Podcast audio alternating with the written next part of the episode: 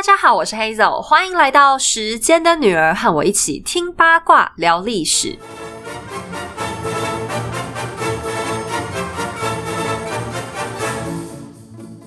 你是不是找不到除了《时间的女儿》以外的节目收听？听听费洛蒙吧，人生不该这么苦，笑笑的比较可爱。事事在通勤的路上忍不住大笑，事事无缝学会科技产品冷知识，事事不左不右的人生及职场方向。乍听似乎是梁朝伟长相的节目，But you know，这里的“费”是狗吠火车的“吠”。推荐大家收听并追踪费洛蒙的频道，还有 IG 咯。此推荐频道题材可能有部分不适合十二岁以下儿童，敬请家长们事先把关。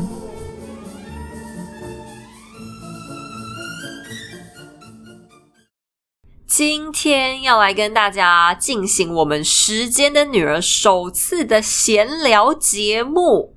对，因为我想要庆祝一下，我们频道终于突破一千万收听人次啦，哈哈哈超开心！哎，我真的是没有想到，哎，七个月我们就达到这种程度，我真是吓一大跳。毕竟你们也知道，我就是一个素人，一开始我只是想做一些有意思的东西跟大家分享，没想到可以获得这么多热烈反应。好，这证明一件事，就是这世界上没有无聊的知识，只有提不提得起兴趣的学生。哦，而且昨天就是我录音的昨天，我们还达到了一个里程碑，就是进入了 Apple Podcasts 的总榜第二名。哦，真吓死我！哎，我真的从来不曾想过我们能有今天，真的是非常非常非常感谢大家的支持。哎，我超惊慌的，我看到 iTunes 上那个榜单的时候，我还想说是不是我电脑宕机，然后那画面卡住。好，那因为是破千万，我今天就想要来庆祝一下，然后也有顺便想抱怨一下啦。老实说，今天要来回答一些，嗯，我最常收到私讯然后被骂的事情。哎，好来，不一定是骂，应该说来给我一些指教。还有，我也想要跟大家讲一些真心话，并且。应该会有蛮多我个人真实的情绪在里面，请大家今天多多包涵。那我觉得蛮有意思的啦，就其实我没有反对自己被指教，就是大家觉得我哪边如果不好，当然应该要讲啊，这样我才能慢慢修正，越来越好嘛。只是有一些我真的觉得是不白之冤，就忍不住真的很想讲。不过这一些不白之冤里，我觉得倒是也有一些蛮值得跟大家聊聊的地方。因为有人提出来，代表这一些想法，其实可能很多人都有，只是不见得每一个有想法的人都愿意主动来跟我讲之类的。那我今天就是想要来讲讲这些 冤情，对我今天就是来击鼓申冤的。好，对，今天就是要走一个闲聊路线，但是呢，我还是会加入一些历史有关的小知识、小故事，不不然我怕你们等一下就关掉不停。对我就是虚荣，我就是很在意自己排名这一类的小事。之所以到现在为止我都没有偷懒停更过，就是因为我爱慕虚荣。所以为了让你们继续听，我等一下还会讲历史小故事。那因为一直以来都有很多朋友说想要听中国史，我今天也会讲到一点点的中国小故事哦，顺便来试一下水温，看大家反应怎么样。但在开始之前呢，为了庆祝一下我们这个破千万，我准备了三本书。就是我自己准备的啦，不是出版社他们那边的委托活动。我想要送给大家，因为上次我们不是参加那个播客播客的 podcast 比赛，结果赢了吗？那奖金我就想要来陆陆续续以后可以办一些好玩的活动。所以这一次我就挑了三本书，是三本不一样的书，想要送给大家。那是什么书我就不介绍了，反正只是我自己喜欢的，也没有人拜托我。我会放在社群上给大家稍微看一下，然后。明天就是礼拜二的时候，我会公布这一次的抽奖游戏规则。那这次我会公平一点，我终于知道要怎么抽 IG 的的的的奖品了，所以我会在明天就星期二，也就是呃几号啊？八月十四号这一天公布抽奖怎么玩。然后一样，礼拜五就是十七号的下午会开抽。那抽出来这三位书要怎么分配嘞？因为这三本书都不一样嘛。这个神圣的任务，我就会交给我们家神队友来负责，由他自己看各位中奖人大头贴的面相来决定哪一本书适合谁。我想让他有点参与感了，因为我老实说，我真的是很感谢他，在我制作《时间的女儿》这段日子里，我真的就是一个废人，就除了做节目之外，啥都不会，也没空做。有啦，就除了煮饭之外，因为煮饭这个他没办法，所以就只有煮饭是我做，其他家里所有的事情都是神队友一个人包的。他自己工作快累死，还要照顾我这废物，所以我真的是非常感谢他，很体谅我的状况。我也要说，如果没有我们家神队友，今天应该就不会有时间的女儿，因为我就会变成家务的女儿。那这真的是蛮不容易的啦，因为神队友他是一个非常典型的理工科钢铁直男。其实他对历史类的东西本身是 就没什么太大兴趣，可是他愿意支持我这个自己一个人的兴趣。你们说他是不是好棒？好了，我要停止夸奖他了，我怕再夸下去，他等下就很飘。反正大家要记得去参加我们自办的抽奖活动哦。OK，好，现在要进入我的击鼓鸣冤环节。第一个我要讲的是。高居私讯冠军王的话题，就是在太阳王那几期，我曾经提过他的弟弟菲利普。据说，因为他们的妈妈奥地利的安妮从小给菲利普穿女装，导致他长大之后变成同性恋。哎，我要先讲一下，其实我们节目很少收到私讯是来抱怨或是抗议的。但这个话题除外，我光是有印象的，就至少有五六个人，就印象非常深刻，就已经有五六个人来跟我很严肃的讲这件事。那大多是很客气啦，就是希望可以跟我讨论一下。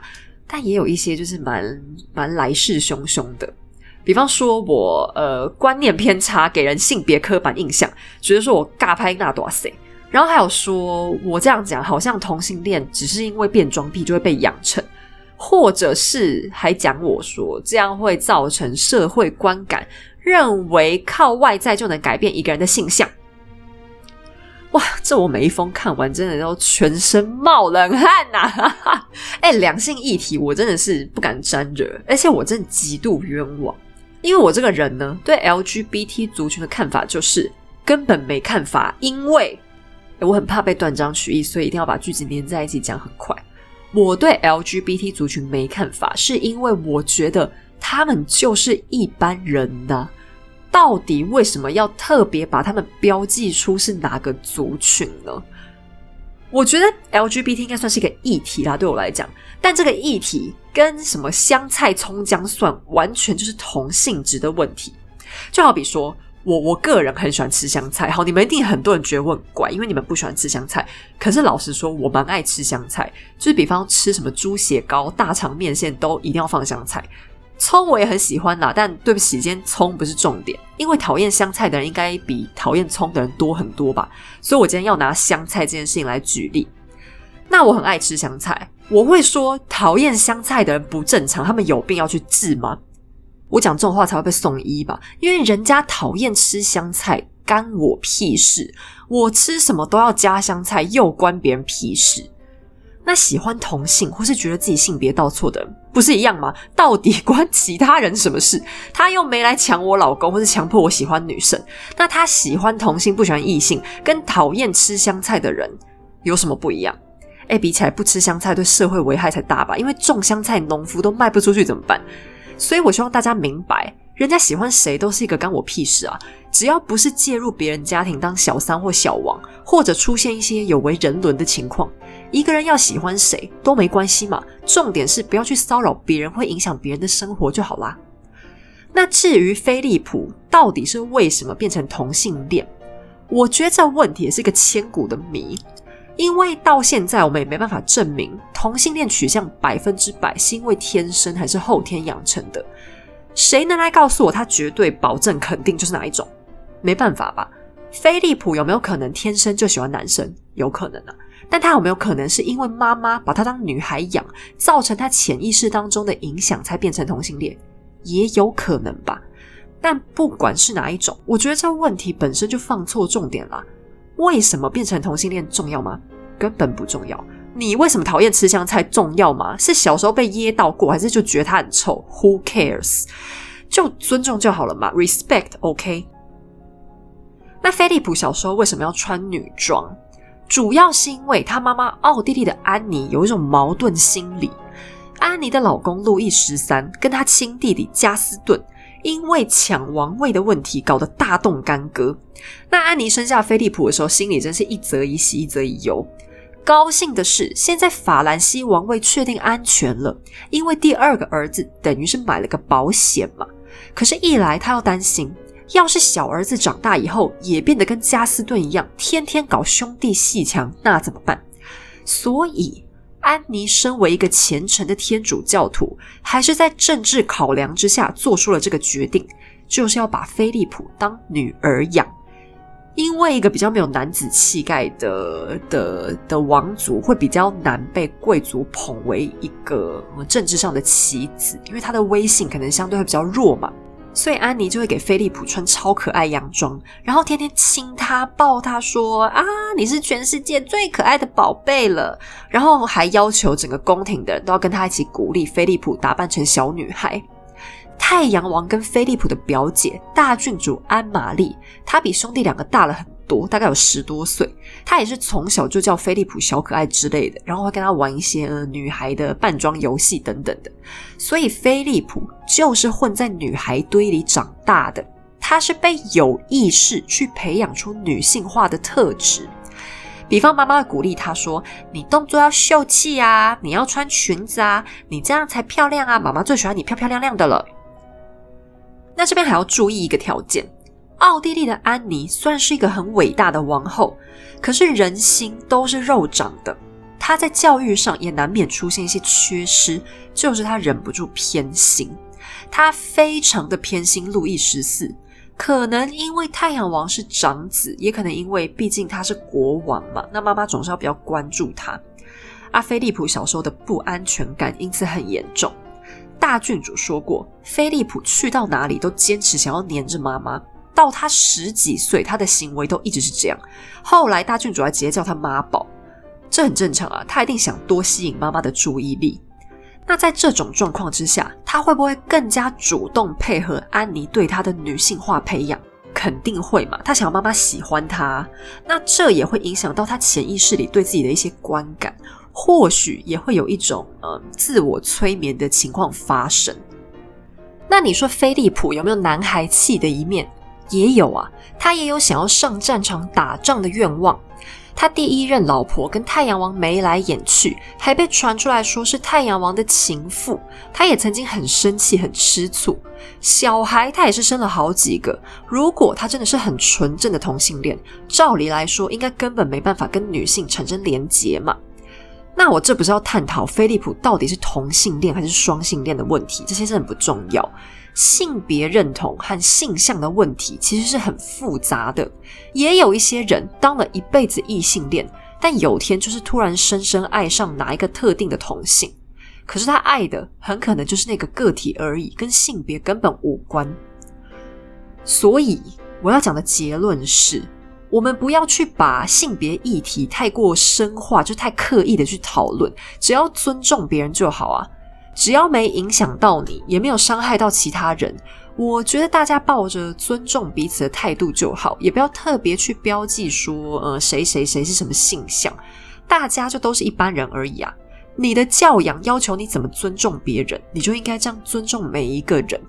我也不会到处帮人家贴标签，说，哎，谁谁谁是不吃香菜的人哦。我跟你讲，你要小心，他只吃葱了，他是个葱怪，然后就歧视他，都要吐口水，或者是我追着人家问说，哎，你为什么不吃香菜？你这人有什么毛病？香菜得罪你了吗？不用吧？我想这样不是很像神经病吗？那这边也来帮大家补充一些小知识。其实同性恋关系在人类的文化历史当中一直都存在。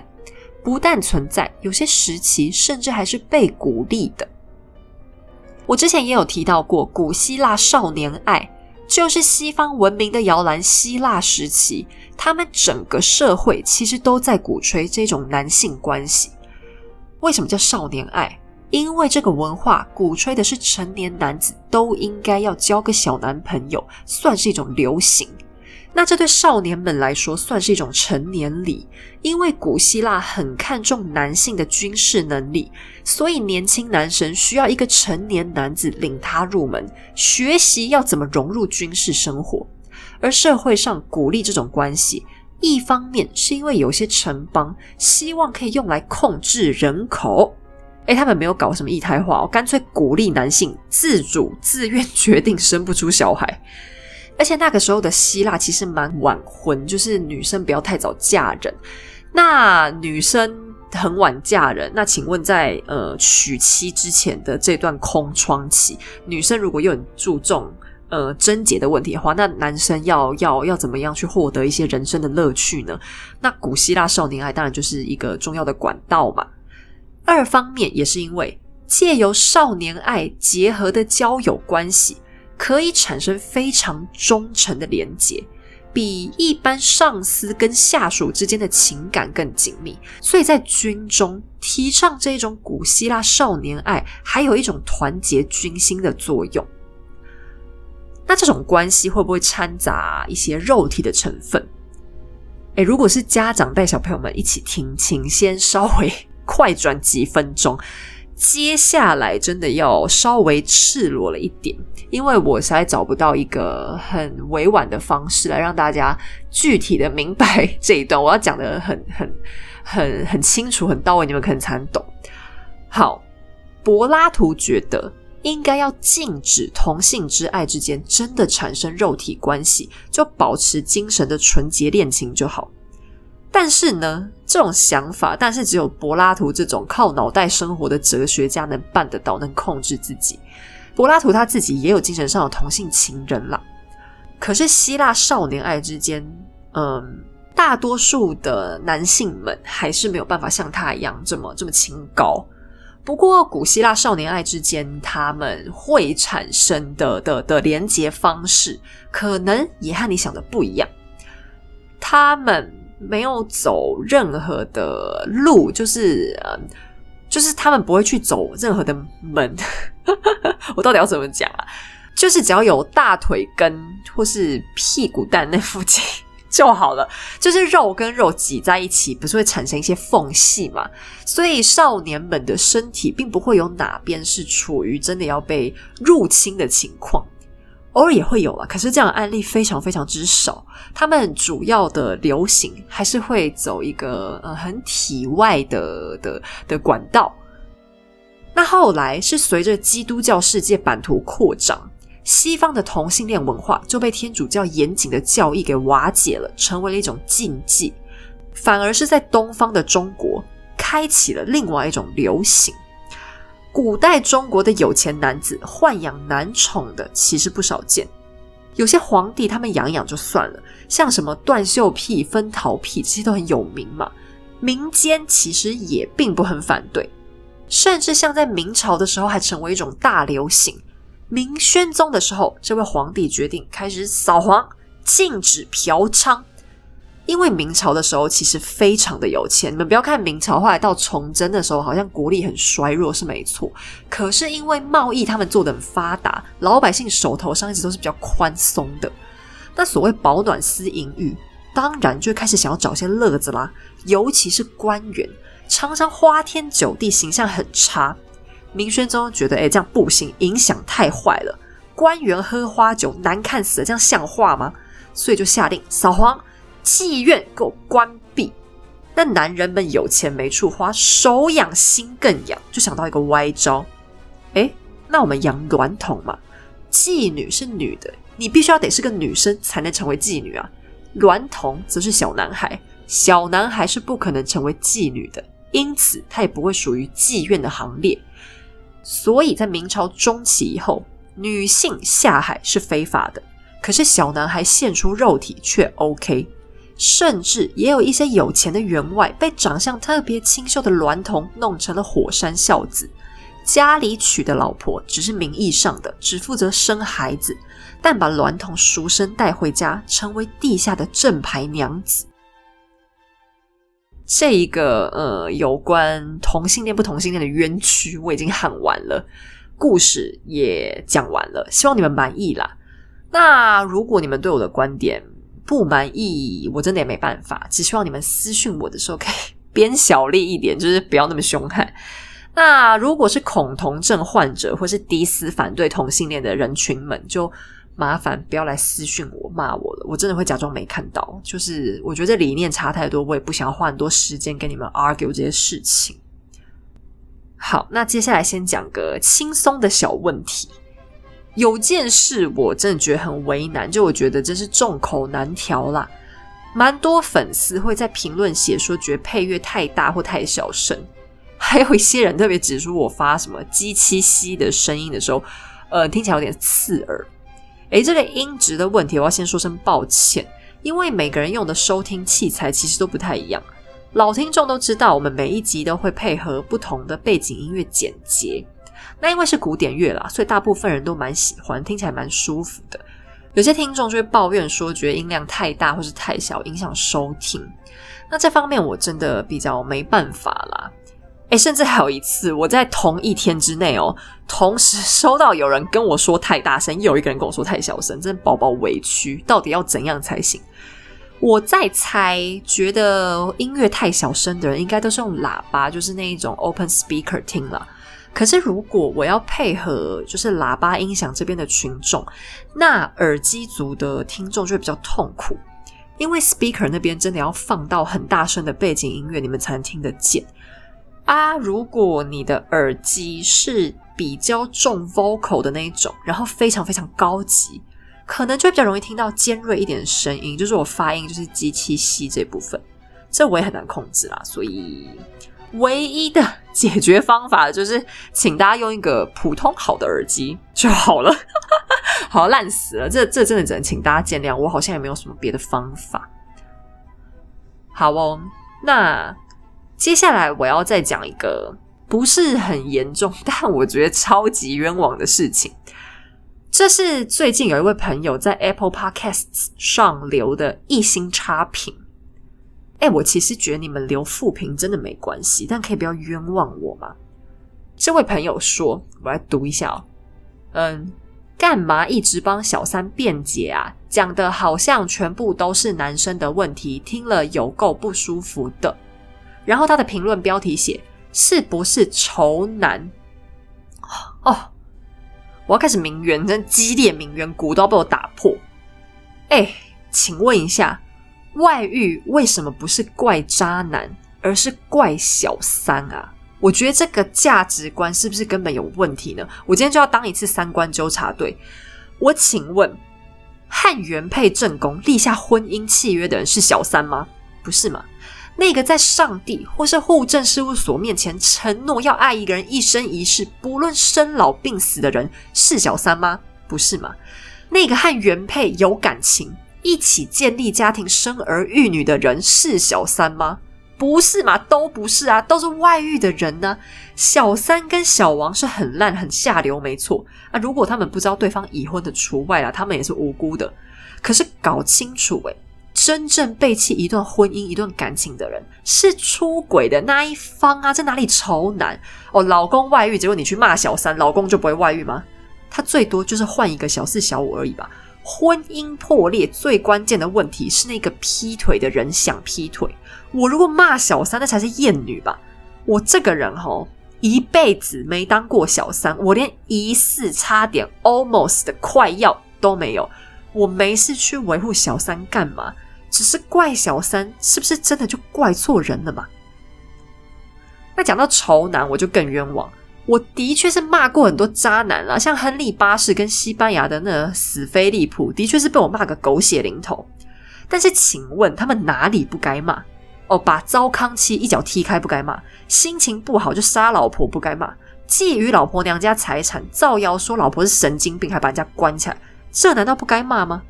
可是我们骂女生，我是不是也有说珍西魔故意抢人家老公，心机很重？我有没有讲蒙提斯潘夫人宫斗的时候为人很机车？我是不是也认同伊莎贝拉女王她嫂嫂给老公外遇生小孩很淫乱？我希望大家听节目，你们真的不要只听自己想听的，或是只着眼于自己平常很关注的那些地方，真的是就事论事了。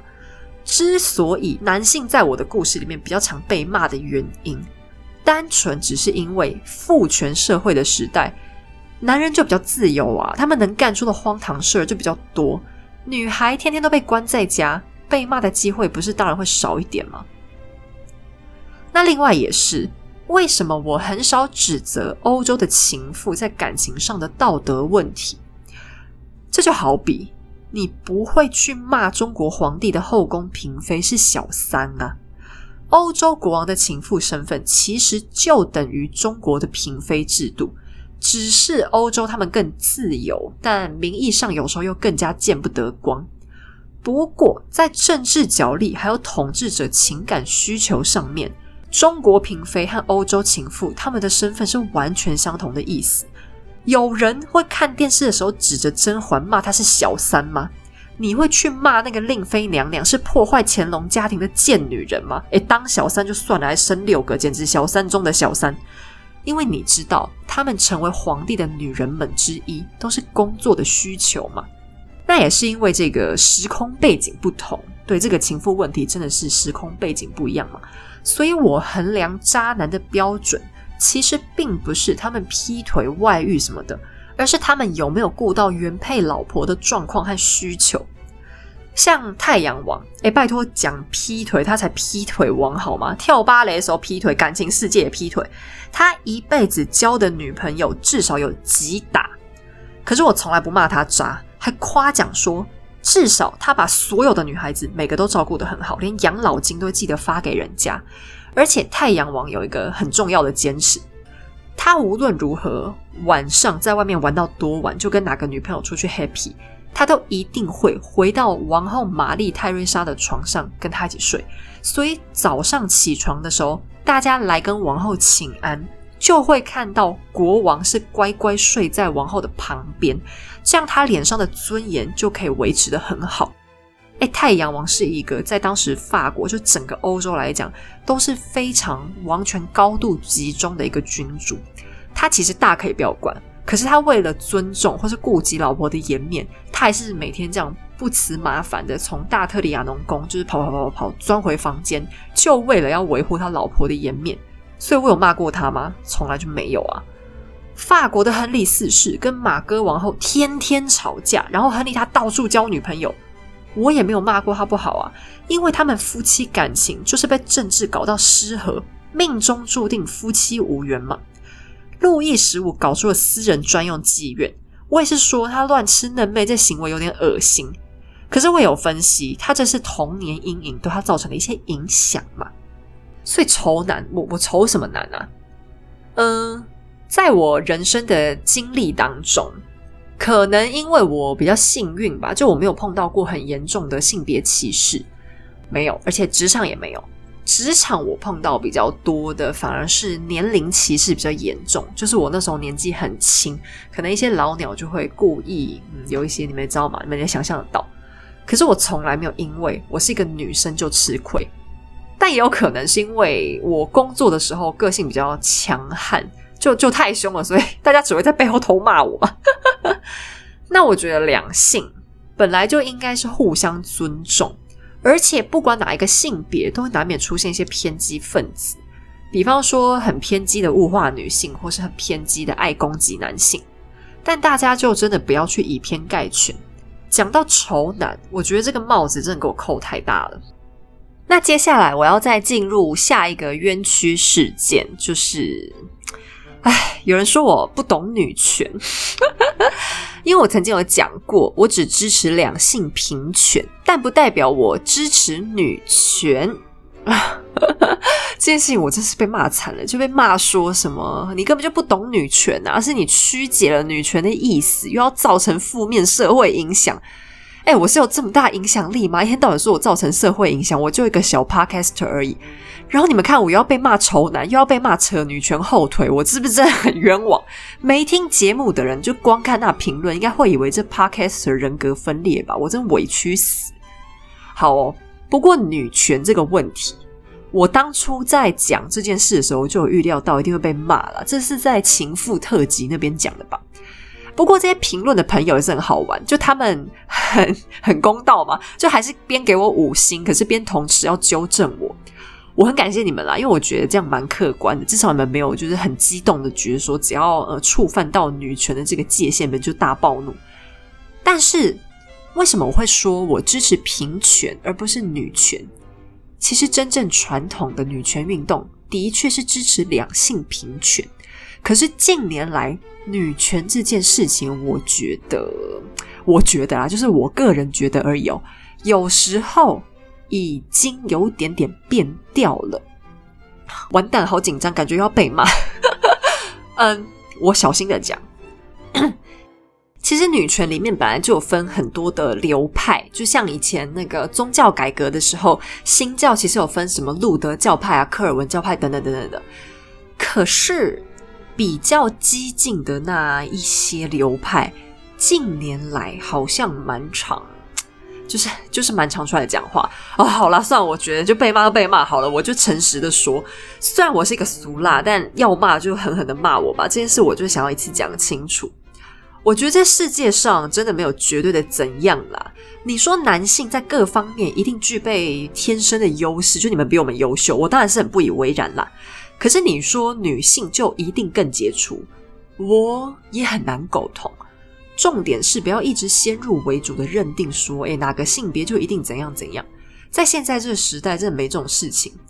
就像，嗯，就像男生，呃，好像一定说男生力气就一定比较大。那那比力气大，你去跟女神郭幸存比力气大，我看几个男生力气就一定比他大。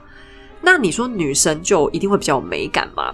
会讲这话的人，可能是没看过我画画。你如果看过，就马上会推翻这种想法的。那我会说，我不是女权主义者，就我没有特别支持女权。其实，嗯，也不是说我很不理解女权背后的真谛，而是我觉得啦，又是我觉得对，就很没种，一直讲我觉得，而是女权主义已经被一些不了解它真谛的一些少数人给弄得不那么不那么蠢。那总之，我也没有办法去跟大家分辨说这个女权主义里面的内容要哪些哪些哪些。其实它这个整个结构是很复杂、很多元面向的。那我只能针对我自己赞同也理解的部分，就是支持两性平权的这一方面。其他的我真的也没办法去跟大家做太多讨论。所以不要再来跟我说我仇男或者扯女权后腿。哎，怎么可以有一个人同时被骂这两件事情？我真的是醉了。我的想法很单纯，不论性别、年龄、性格、性向，人活着就只要做到一件事：尊重别人，这样就很好了。那关于厌女跟性别歧视这个话题，将来我会专门讲一下历史上有关的最大规模的事件，也就是猎巫。那猎巫是很有名的，就是女巫狩猎嘛。现在先进国家的女生呢，你们最多就是遭遇性别歧视。比较惨的一些少数，可能也会遭到性掠夺。可是，在中世纪的欧洲，你生错性别是会出人命的。那女巫狩猎的事件，我想应该大部分人都有耳闻过这个情况。可是，为什么会产生这种大规模的情形？就是怎么会整个欧洲的人都集体联合起来，创造并且打压所谓的女巫族群？将来我会仔细的来聊聊这件事。我也会介绍几个名留青史的女巫给大家知道，但放心啦，我不是要讲哈利波特，就到最后跟你们说的那个女巫其实是妙丽，烂死了，并不会。我会认真介绍几个文化影响力更深远的女巫，这个就先预告一下。那为什么在历史上女性都是经常处于被打压的地位呢？嗯，我想或许你没有想过这问题的根源是什么。你可能会觉得说，应该是因为女生天生力气比较小吧？其实，在史前时代，就是还没有文字记录的时期，根据考古的证据，女性的身体素质并没有输给男性。外出打猎的时候，女性也会参加。大家千万不要以为女性的工作是在山洞里带孩子哦，哪可能？在食物不充足，也没有冰箱可以储藏食物的时候，部族里绝对的重点就是求资源。如果一个小孩生出来就很皮啊，然后跑去到处干一些很危险的事，史前时代的家庭大概不太会理你，你就会被自然淘汰掉。只要小孩已经不是婴儿了，女性也是要负责出力养家的哦。所以这并不是因为女性没有生产力，必须要依靠男性才能活下来。好，那为什么最后会演变成女性越来越弱势？因为女性有一件非常重要的大事要做，就是怀孕。那偏偏人类的生育期又拉得很长，女性被强迫要度过好几个月比较脆弱、比较容易受伤的时期。那在这段时间，她就必须要依靠雄性生物的保护。那可是这种保护久了之后，难免会演变成为一种从属关系，因为随着物竞天择。大自然保留下来的男性基因越来越强悍，可是男性他们还是不敢放松，为什么呢？因为哺乳类动物能确保后代血统的，其实只有女性的这一方。你看，你只会听到什么爸爸帮别人白养小孩，可是你很少会听到说妈妈养人家的小孩，对吧？因为小孩就是从妈妈肚子里爬出来的嘛，这要怎么搞错？但是对于男性来说，对女性施以保护，最重要的目的是为了让自己的基因可以繁衍。偏偏人类的繁衍方式又让男性很难百分之百保证他的配偶生出来的后代绝对是自己的。这个是生物天生的限制，没有办法，这很难去突破它啦。那于是怎么办呢？人类的社会系统只好演变成这样：男性靠着进化论发展出来的生理优势。除了提供女性保护之外，同时也演化出强迫女性遵守种种社会性的限制，什么女子无才便是德啊，女子三从四德，要会女工，不要读太多书，女生应该要柔弱温顺，要在家里面乖乖听话，男人婆变成了一个贬义词，外出找饭吃变成男人的责任，女人你们就乖乖待在家就好。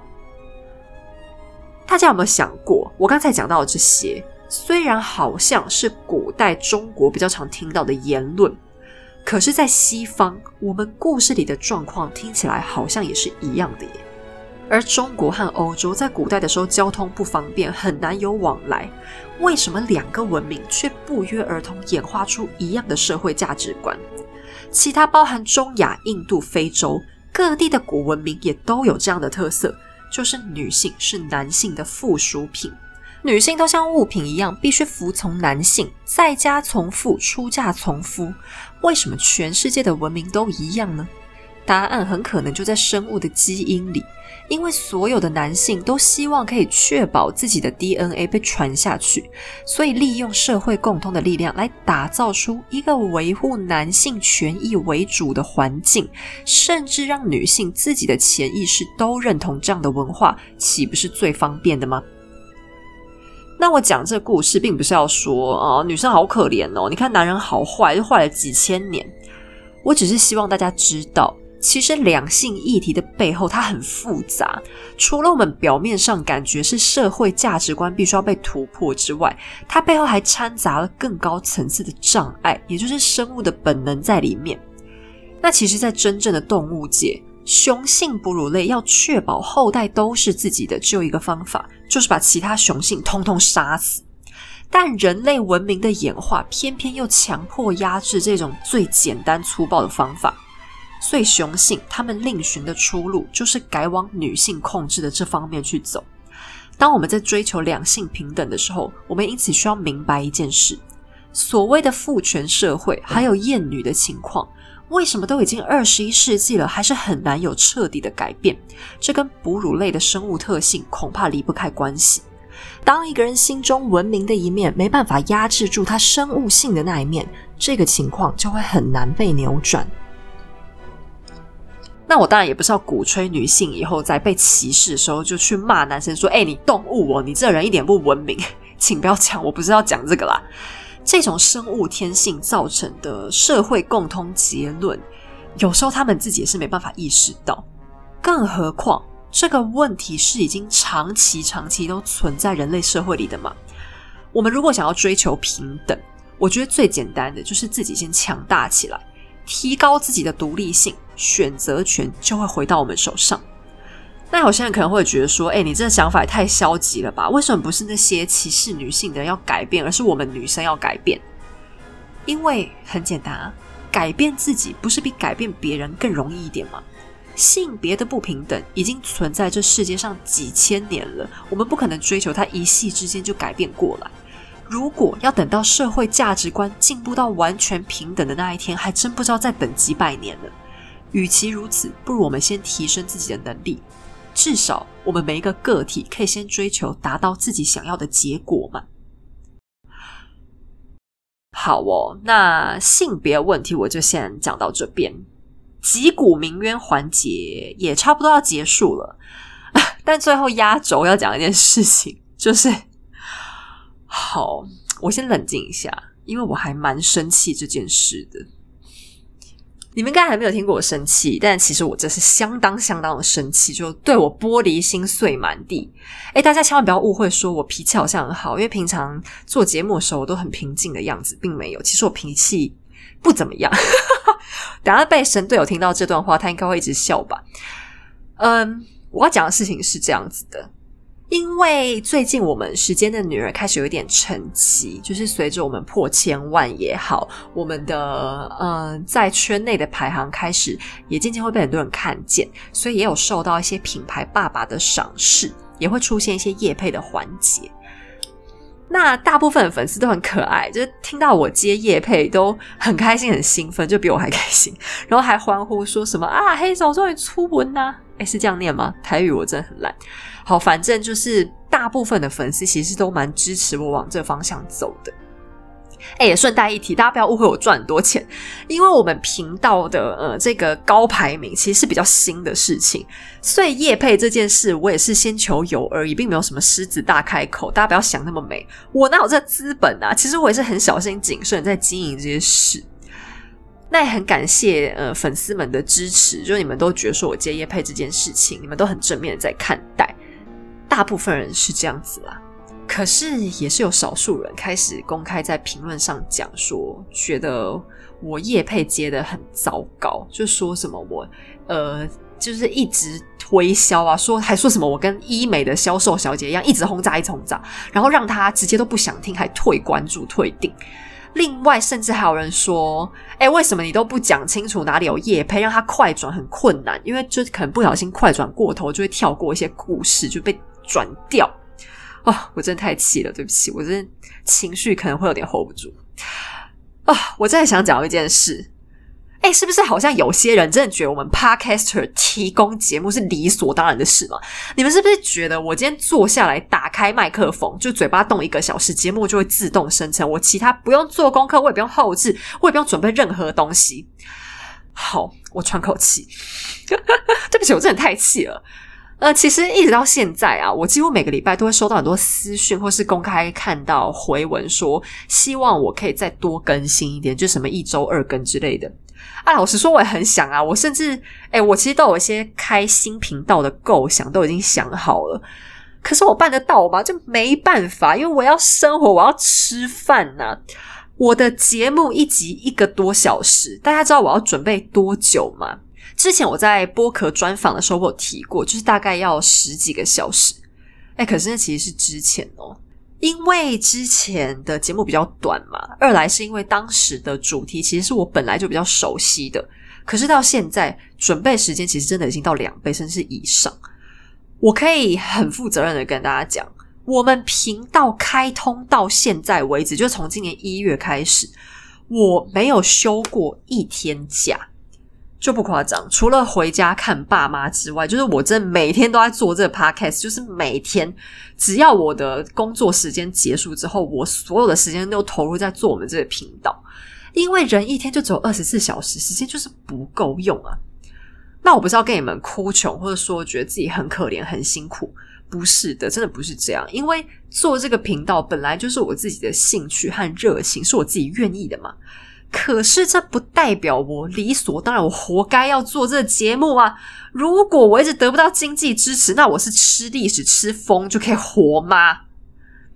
那我会特别提出来讲这件事情，也是因为，呃，我原本的工作性质就比较特别，我是可以去调整工作量的，就我没有像大家一样，可能必须有一个固定的上班时间。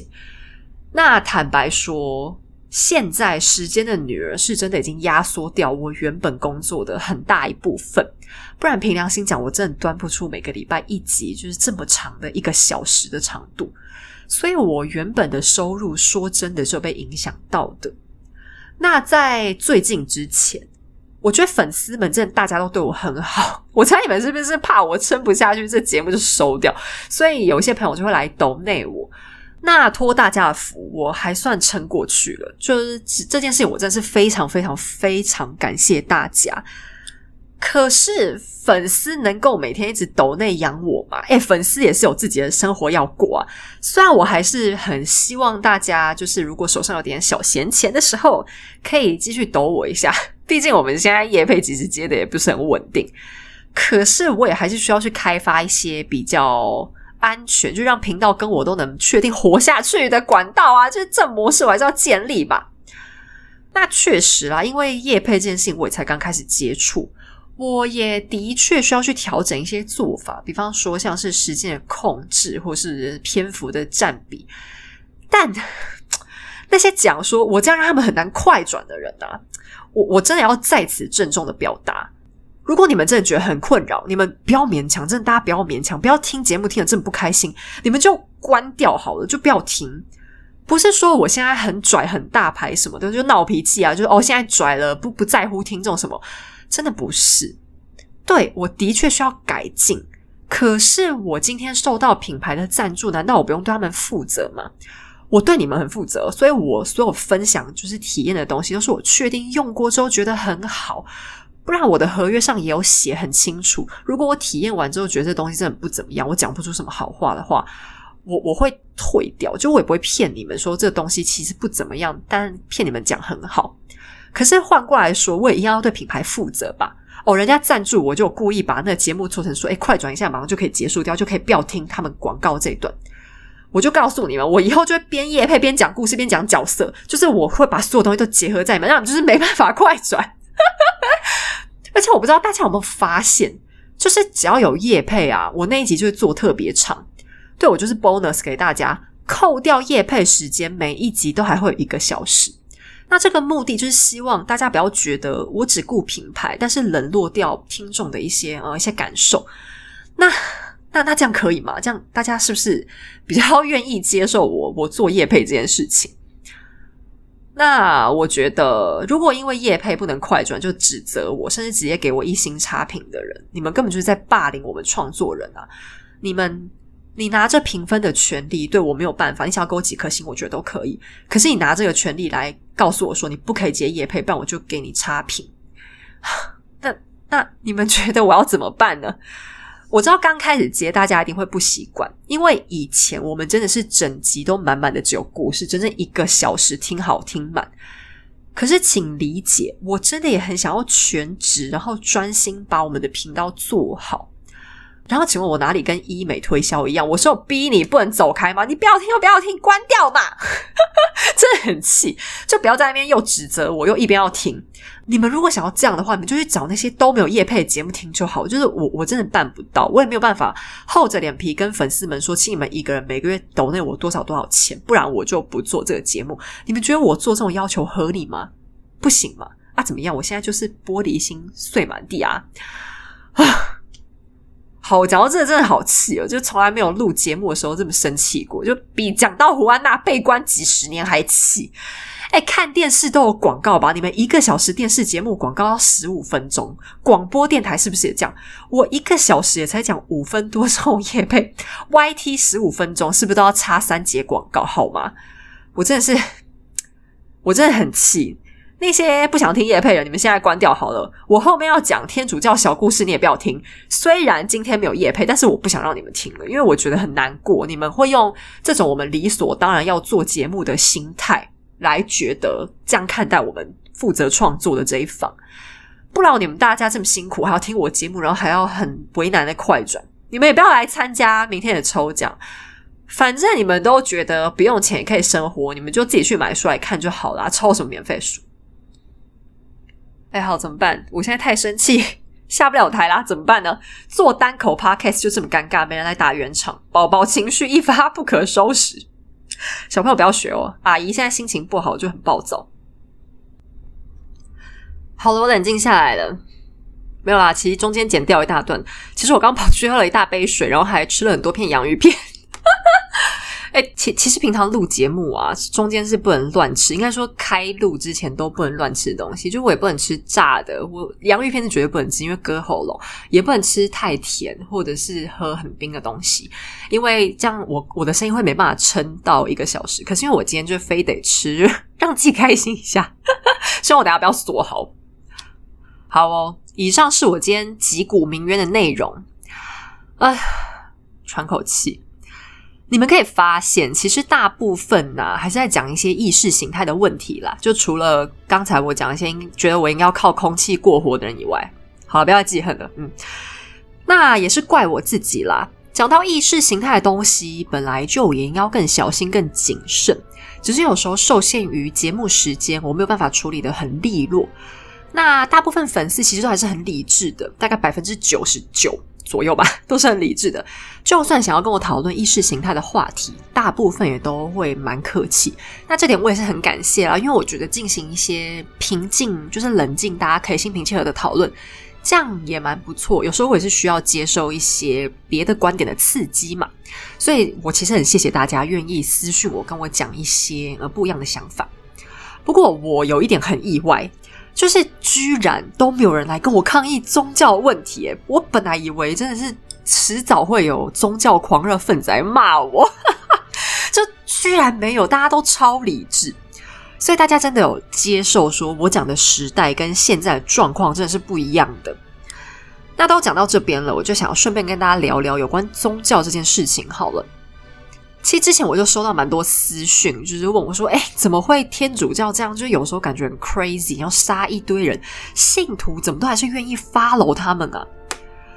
呃，我们现在看会觉得天主教那时候教规真的很严格，可是天主教起家的时候，大家要去想象一下，是在罗马帝国他们慢慢没落的时期。可是罗马帝国的末期，他们整个文化上是很奔放的，就是他们男女之间没有受到太多礼教的束缚，甚至可能比我们现在还要更 open 一些。呃，主要原因可能是因为罗马有几个皇帝，整个人格崩坏到一个极点，所以连带造成一种很糟糕的社会风气。像养情妇这些都算是相当客气的，女性也会经常爬墙出个轨，然后他们彼此之间跟亲戚有一腿什么的，巴拉巴拉都不是很稀奇。男女关系算是蛮混乱的，道德感也比较低落。那虽然这种生活听起来好像很自由，就是好像没什么人管得了他们，但所谓物极必反，也越来越多人觉得，哎，这种情况也太不可取了吧。所以当基督教崛起的时候。它就像一个新的品牌。其实基督教，大家不要把它想的就是很神圣，都是神啊，都是圣母什么的东西。大家就把它想象成一家公关公司，这样你们就会很容易理解它的发展史。只不过一般的公关公司，他们包装的是商品或是服务，但基督教包装的是信仰。那大家可以仔细想一下，基督教世界的神其实是很独特的哦，他们强调一神信仰。但是跟过去希腊罗马的神，这个神的差别是很大的。像希腊罗马，他们就是信什么宙斯、阿波罗、维纳斯、雅典娜这些神，就希腊罗马名字会不一样啦，但神明的本身是差别不大的。而且他们这样的信仰，其实跟我们儒释道的信仰也相当的接近。为什么会这样说呢？你可能觉我虎烂吧？诶，观音嘛，跟维纳斯怎么可能接近？因为我们的神和希腊罗马的神一样，都是很人性化的。比方像宙斯好了，宙斯什么最有名？不是他的法力，而是他很好色，到处跑去看上别人家的姑娘。天后希拉什么东西最有名？你可能不会很确定他的法力有什么记录，但大多数人应该都有印象，就是他很善妒，常常吃醋。即便是雅典娜这种做人比较端正的，也会因为发脾气就随手把梅杜莎变成一个蛇发女妖。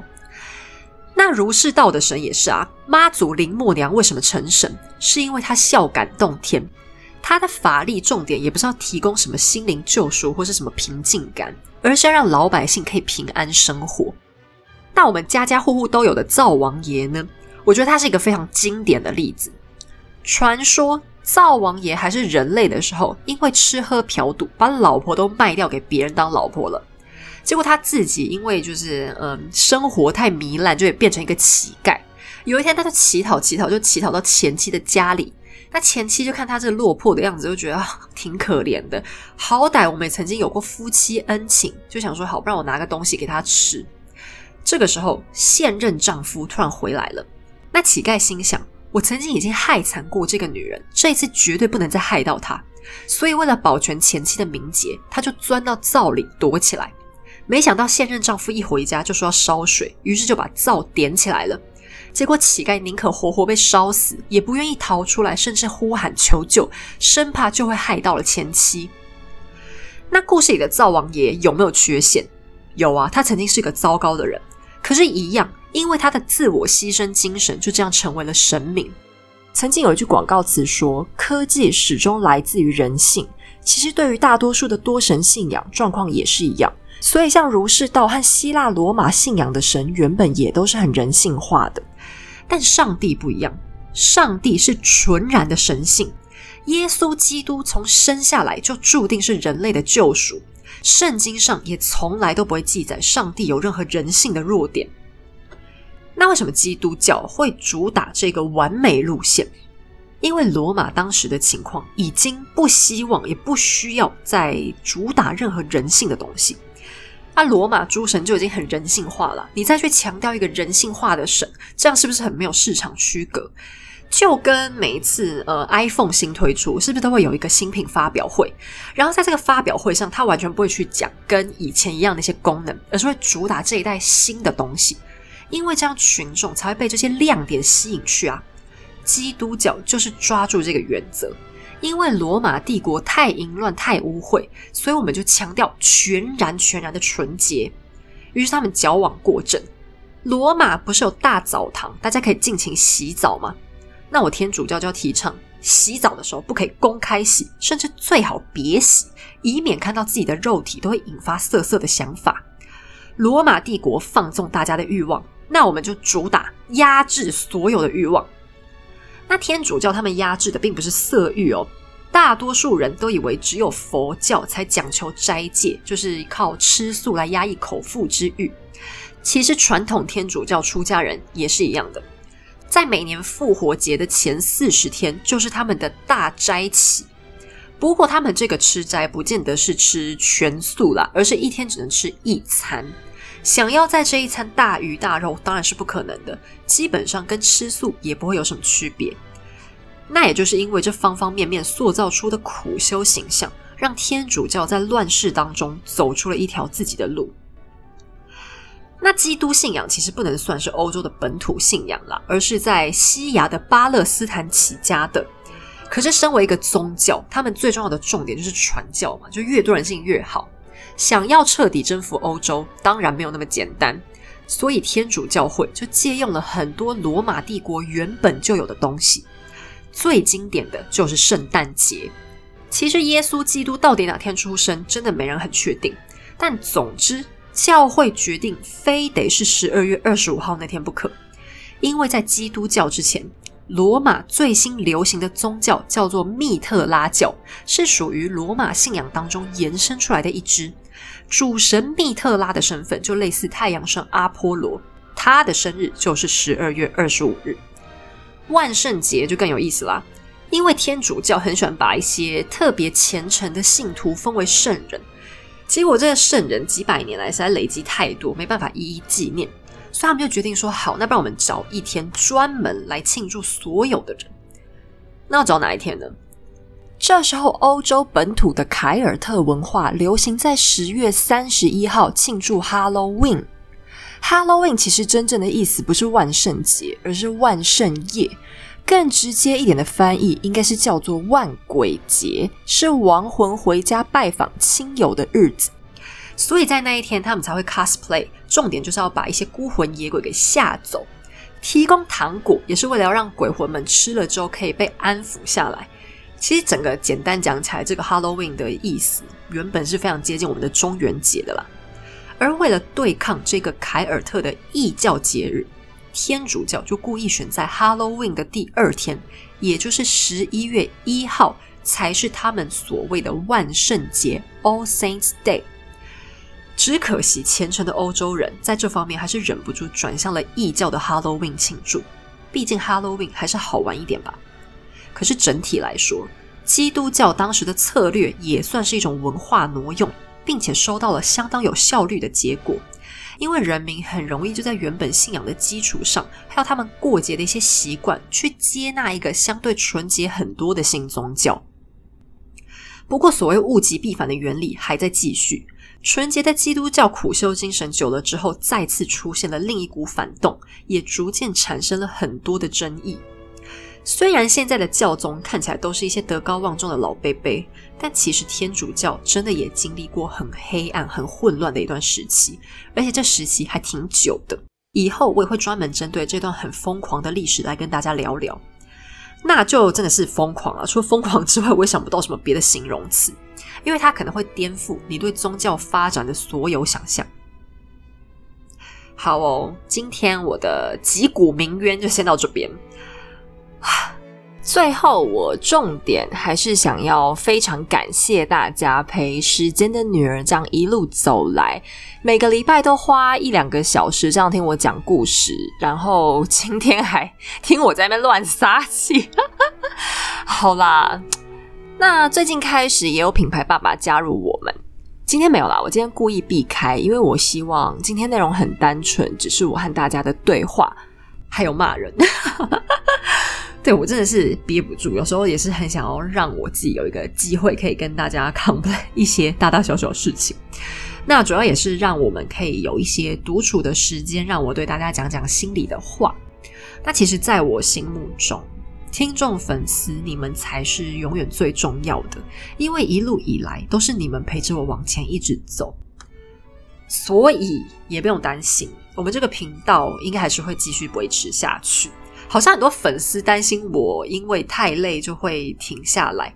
好啦，只要我的眼睛跟健康没有出问题，我会努力 尽量一直往下做。我最害怕其实是眼睛的问题。其实我看着自己的流量就往上升，然后排名也渐渐的往上。心里其实高兴是高兴，但另外一方面我非常的紧张，因为我不想要辜负一直跟着时间的女儿的粉丝们，特别是那一些从频道一开始没有很久就和我一起的听众，我也很害怕，如果我做的不够好，哪天你们会失望。那哎呦，怎么好像有点感伤？好了，没有啦，反正我就是会努力坚持下去，也很谢谢你们今天听我聊天。下一期我们就会回到原本的西班牙哈布斯堡家族的故事线里。有一个人已经在后台 stand by 很久了，我也会赶快放他出来。最后再一次感谢大家，希望时间的女儿的故事可以让你们一直一直的听下去哦。喜欢的话也欢迎还是偶尔可以来 donate 黑走一下，让我可以更专心的说故事吧。我们下期再见。